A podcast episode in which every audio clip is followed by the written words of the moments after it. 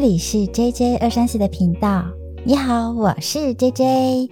今天我要来跟你们分享我的心事。我最近呢读了一本书，是很值得探讨的一本书哦。我也欢迎你透过留言或者来信跟我分享你的心事，又或者你的故事。我不知道你对爱情的看法是什么。爱情啊，永远都是大家心所向往的。却又常让我们心碎呀。过去啊，我自己的爱情观念里面是两个人如果个性很合，百分之百的专一其实就可以了。因为啊，在爱情世界里头的我是非常非常是极度没有安全感的。这件事呢，我在国中的时候其实我就发现了。国中同学啊，曾经带我去教会。我单纯的相信，说只要把心里想要的跟上帝祈祷，一定可以实现。所以你猜，我唯一祈祷的是什么？我当时祈祷上帝呀，他请上帝赐给我那个未来的结婚对象，是要一个非常非常专一跟专情的人。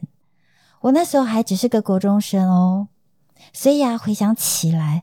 其实啊，我觉得我很早熟诶，还可以想到这么久远的事。那也因为原生家庭的关系，专一这件事更是让我寻求对象绝对绝对的唯一条件。当我长大后面对爱情的时候，其实很容易就陷入这个迷失。也因为这个状态，只要我的另外一半跟我相处时，眼睛啊去看。别的其他的女生的时候，我就陷入了极度的没有安全感。我心里啊，我的小剧场啊，就会出现：哎，当你心里只有我的时候，怎么还会有心思去欣赏或看别的女生呢？手明明牵着我，可是眼睛看着别人。试问一下，你若是被另一半看着那个女生，心里头会不会 OS？就会觉得说，哎，那个女生好可怜哦，她的男人应该很容易被诱惑或好胜。这旁边的女人好笨哦，怎么会跟这样的男人在一起呢？好啦，其实是我，因为我就常有这样的一个小剧场，所以啊，你不觉得这样的男生就其实是很不尊重旁边的女生吗？我要的是完全的专一。还有啊，另外我还不允许另外一半单独与女生出去吃饭，因为我个人觉得情愫是非常非常难控制的，难免会产生火花。火花哦，干柴烈火可是一件易燃物呢。以上呢，可想而知，认识我的人只要踩到我这些地雷哦，不只是地雷。是什么？你猜？反正呢，后果就是不堪设想就对了，也不会再有一般所谓的机会了，就是完全没有机会，就是直接打枪。好，所以更别说我的感情观里，我是完全无法接受背叛和劈腿之类的事情发生。那慢慢的呢，在这些过程里头，我也渐渐的产生自己的想法，与其后来的改变。并了解自己是因为没有安全感所导致的状态。那在这个转变的过程中，只有去改变及调整自己，用自己的角度看待这样的关系，你才能让自己的心灵解脱。那我刚刚提及的那个我自己没有安全感的部分，如果你也跟我一样，一直在你的情感世界里产生困扰，想了解。为什么没有安全感？这背后的原因到底是什么？你可以留言给我。如果很多人有这样的需求，我可以再为大家再录一集，和你们一起分享和讨论哦。那经历这么多的状态之后，当我自己面对爱情观时，能是和这本书其实有很大很大的差异。说真的，如果可以的话，一定要买这本书来阅读。因为这本书的书名是《反对爱情》，它是在二零一零年出版的，不知道现在是否还能买得到。那作者其实他是美国西北大学广播电视电影系教授，那同时也是文化和媒体的批评家。他呢是用政治和社会的角度去诠释，打破了我对一般婚姻及家庭的看法，以及我对爱情的认知。我们呢，可能一般人都无法认同婚外情、通奸，但作者却有不同的诠释方法。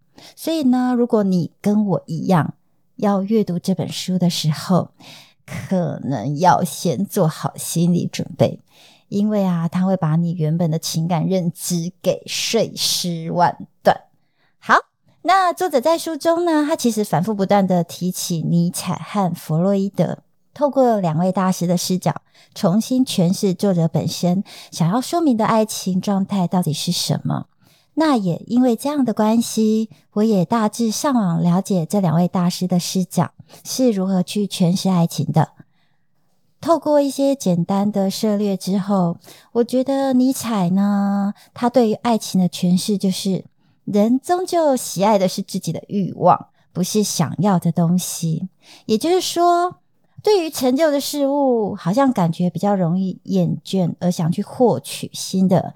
就像我们每天吃卤肉饭，久了是不是也会腻？好啦，腻了之后呢，我们就会想要再试试其他的口味。那至于弗洛伊德呢？他的论事就是把男女的关系用性和欲望做解释。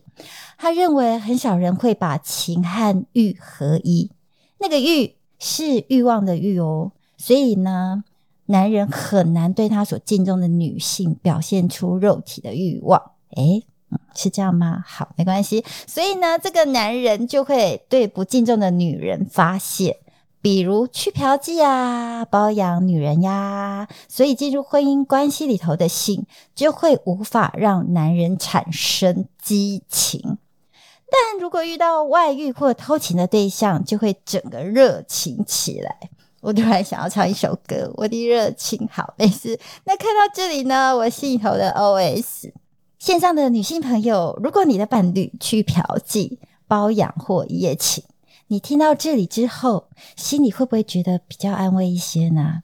诶，好像也没有吼。好，那讲到这呢，我想问问你，你对外遇啊、婚外情啊、偷情或者通奸这样的人有什么样的看法？如果说你是一个比较有修养，你可能会含蓄的说，他们背着我行苟且之事。只是谁遇到这样的事还能有这么有修养啊？如果有的话，我真的是由衷的佩服。让我在这里先跟你深深的一鞠躬吧。但其实心里真正想骂的应该是狗男女或贱货吧。所以站在受害者的立场，能够将这些心里话骂出来，应该也会觉得很爽吧。好，那以下呢，我有几个问题，如果你也是，你可以在。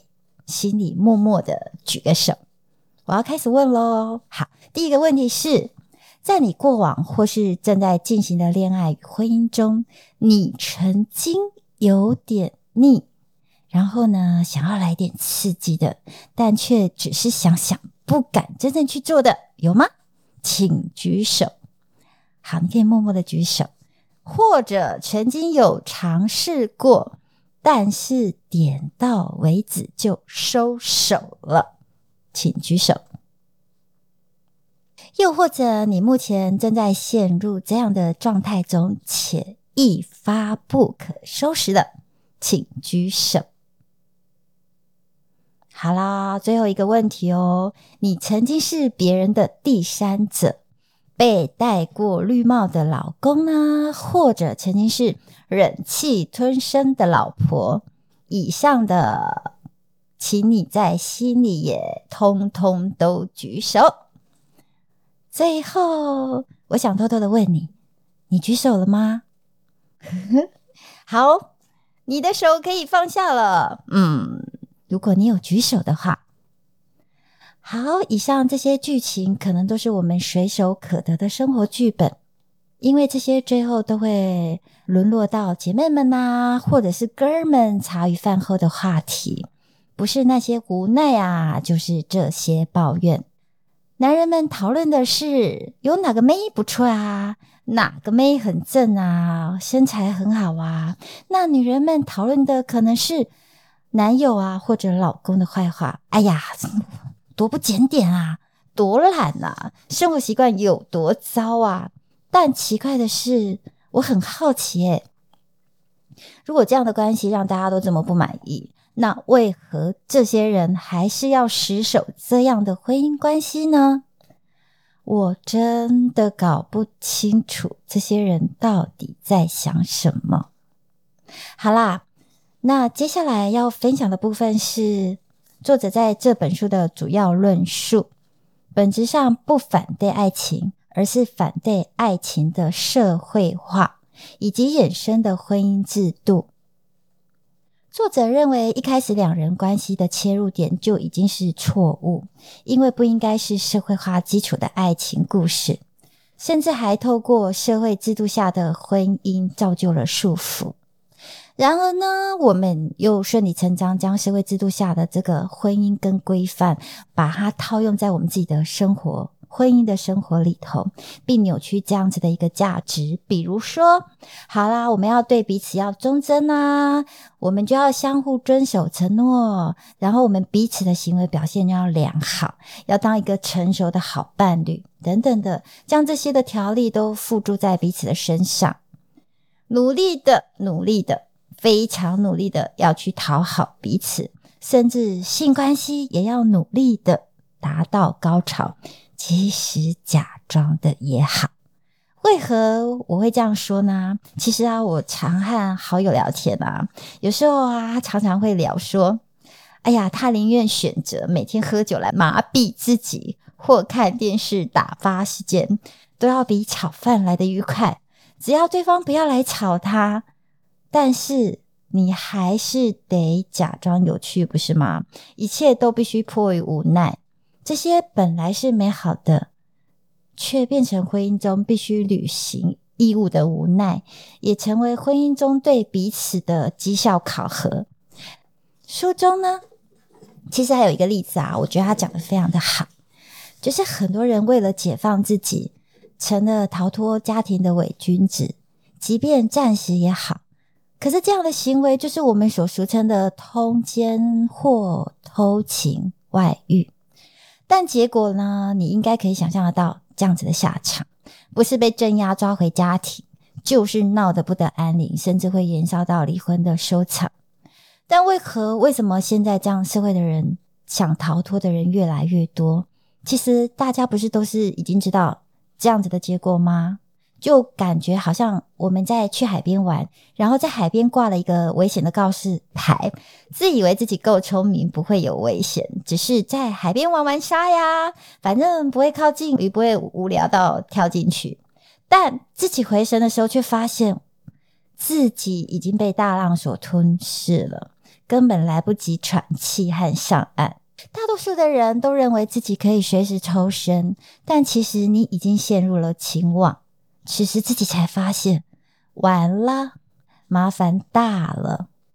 你本来只是想吃吃点心而已，没想到点心变成正餐了。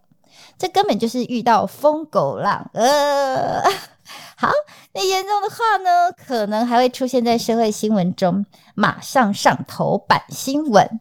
这样子的结果，真的就是你想要的爱情吗？也因为这样，所以这些自以为可以追求那样浪漫爱情的人，古有名训：“人生自古谁无死，留取丹心照汗青。”导致到最后这样的剧情轮回的上演，一而再、再而三的发生。那这个过程啊，你可能会说说，你只是想要找个真正符合理想的对象啊。没想到，其实真正的情况是，这只是轮回的其中一部分而已。所以看完这本书的时候，我的心其实是非常非常震撼的。重新站回我自己的视角，去发掘我内心里头的感受。接下来呢，我想要跟你分享我的想法。我觉得呢，现今社会的价值观中，爱情这两个字应该是要分开解释，我觉得会比较好理解的。就像呢，我对爱的解释是：爱应该是无私的、纯粹的，没有掺杂任何其他东西，更没有所谓的欲望、贪婪与占有，就只有一心的想要让对方快乐与幸福。爱即使在时代的变迁之下，其实呢也不会改变的，并且它可以历久弥新、永恒不变，甚至可以解释成它其实就是一种能量、震动和频率。就像说，你跟你所爱的人距离再怎么样的遥远，只要心念不变的情况之下，哪怕是淡淡的一句“我爱你”。这样子的能量依旧可以温暖对方的心，我觉得这才是爱的力量。那至于爱情的情呢？情啊，因为在大环境、社会文化的体制之下，书里面它其实有提到所谓的政治婚姻，因为当下的文化，这个情变成了一种筹码，变成了一种政治下的结果。那至于现在呢？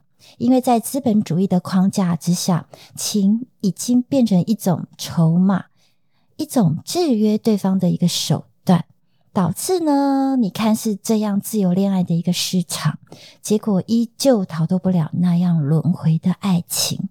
这才是作者真正想要反对爱情的故事。就像婚姻这件事，大多数的人都认为是因为爱而产生了婚姻结果。但实际上，这样的婚姻其实是在资本主义下的架构所产生的。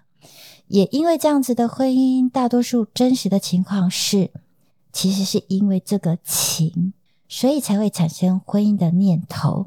因为要给对方一个承诺、一个交代，所以必须透过社会化的方式来展现情这个价值。那为何说因为情这个字呢？因为真正需要彼此承诺或遵守契约的不是爱，是情。只有情是可以被量化的、被局限和被约制的。就像我们呃常在爱情、亲情、友情这三情这里头，其实也是有层级问题的。若是可以把情拿掉，剩下的爱。你会发现，嗯，这时候的爱是没有差异，也没有分别的。它其实就是一个无止境的能量，像是与上帝所缔结的能量。那份无私与奉献是没有任何在这个世界上的物质可以比拟的。不知我这样的解释，你可以理解吗？那今天我到目前为止的内容。对你绝对有帮助，只要你愿意慢慢静下心来思考，那份爱与情其实是完全截然不同的事。我们学会如何爱一个人，第一件事是要向内追求爱的真实感受，并且了解他、拥抱他和实践他，让他成为自己爱的能量。当这份能量在心里满意之后，相对的你会遇到值得你分享这份爱的人。还记得我刚刚的分享吗？爱它是种能量，是种频率。这时候，对的人自然会出现在你的世界里。你遇见他时，你就会非常清楚的知道，对的人就是他。这时候，就勇敢去让你的能量分享给对方。千万呢，别再被外在的社会框架，比如啊，哎呀，暂时的激情啊，你那当下的情绪啊，或者是社会框架下的事物，去迷失了自己的视角。要回到自己身上真正的那一份爱，你才会回到真实。以上是我阅读这本书的新的结论，而你呢？你愿意好好的放下那一份情愫，好好的把自己内心真实的爱找回来吗？若想知道方法的话，你可以听完之后再去听听我的第一集哦。好，那如果有任何想说的话，欢迎留言，也希望可以请我喝杯咖啡，得到你的支持，让我更有动力创作下去哦。谢谢您的收听，期待下次在空中相会。拜拜。